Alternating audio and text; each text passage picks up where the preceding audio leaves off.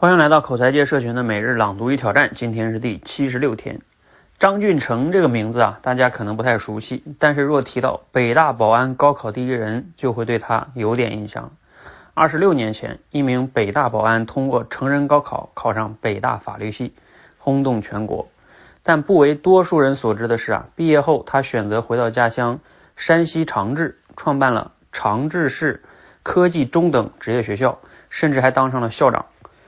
最近啊，他以扫地僧般的传奇经历啊，再次回到大家的视野。一九九五年，十九岁的张俊成只身一人从山西老家来到北京，成为北大保安队的成员。不过，光走出来这件事儿，他就磨了母亲两年的时间，最终征得了他的同意。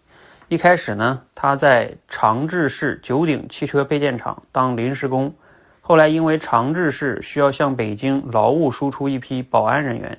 张俊成听说了后就报报了名，临走前啊还留给了母亲一句话：“我要出去闯闯，闯不出名堂绝不回来。”多年以后啊，张俊成在接受山西晚报的采访时回忆当时的选择。虽然当时看起来这是一件很糟糕的事情，但现在再看啊，绊脚石其实也能转化为踏脚石，就看用什么心态去面对了。好，摘自于。北大保安高考第一人哈，这个内容呢，值得大家去看一看，学习一下。呃，今日的思考与挑战呢，就是其实这个挺有启发的，就是我们过去可以想一想，你看上去是一些阻碍啊，是绊脚石的事儿，但是最终呢，可能你回头想想，它可能会成为你成功路上的踏脚石。你想一想，有没有类似这样的事情呢？呃，我想了一下，其实还挺多的哈。比如说，嗯，像我们觉得。呃，自己就是曾经的某些家境贫寒呀，是吧？比如像我吧，我小时候出生在农村，哎呀，家里边也很不富裕哈。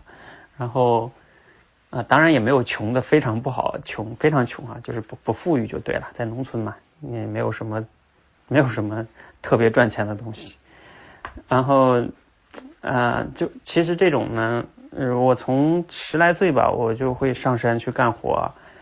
嗯，然后我就会想，哎呀，我不想去一辈子在这里种地啊！我我上边的好几代人都是农民哈，所以，嗯，这种其实也算是一种绊脚石哈，所以我才会去好好学习，要考上好大学，嗯，这也是我的动力吧，才走出这个农村。所以，如果要是很富裕呢，也许就 不一定那么大动力了哈。所以，这个也算是一个绊脚石变成踏脚石啊。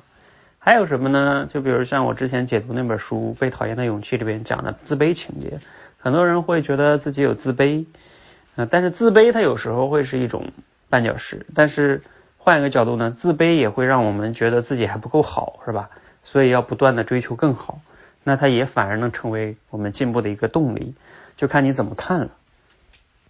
那还有一个维度非常重要，就是困难。啊，我们在生活、工作、像创业啊等等等等，都会遇到各种各样的困难。困难，哎，我们遇到的时候就觉得，哎，这个真的就像一块绊脚石，是吧？特别烦人，过不去啊，给我们撞得头破血流的。但是，嗯，再仔细想想，如果我们能冷静的面对这个困难，然后把这个困难克服掉啊，那它就变成了你未来人生路上的很多的踏脚石，因为。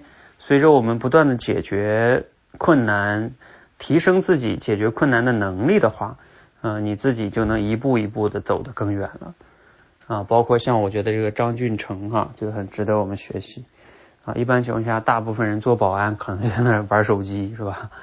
啊，尤其是现在这个社会，但是他在北大能受熏陶，然后在那里白天还要工作，然后还要利用其他时间去学习啊，这样去改变了自己这种命运哈。真的非常值得点赞。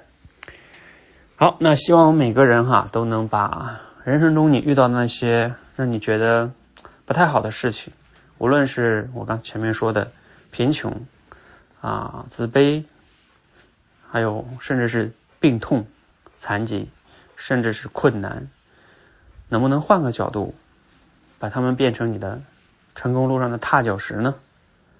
啊，只要你愿意去转换，其实是可以的。好，希望今天内容对你有启发。让我们一起每日朗读一条啊，让我们一起每天持续的输入。思考输出，让口才变得更好。谢谢。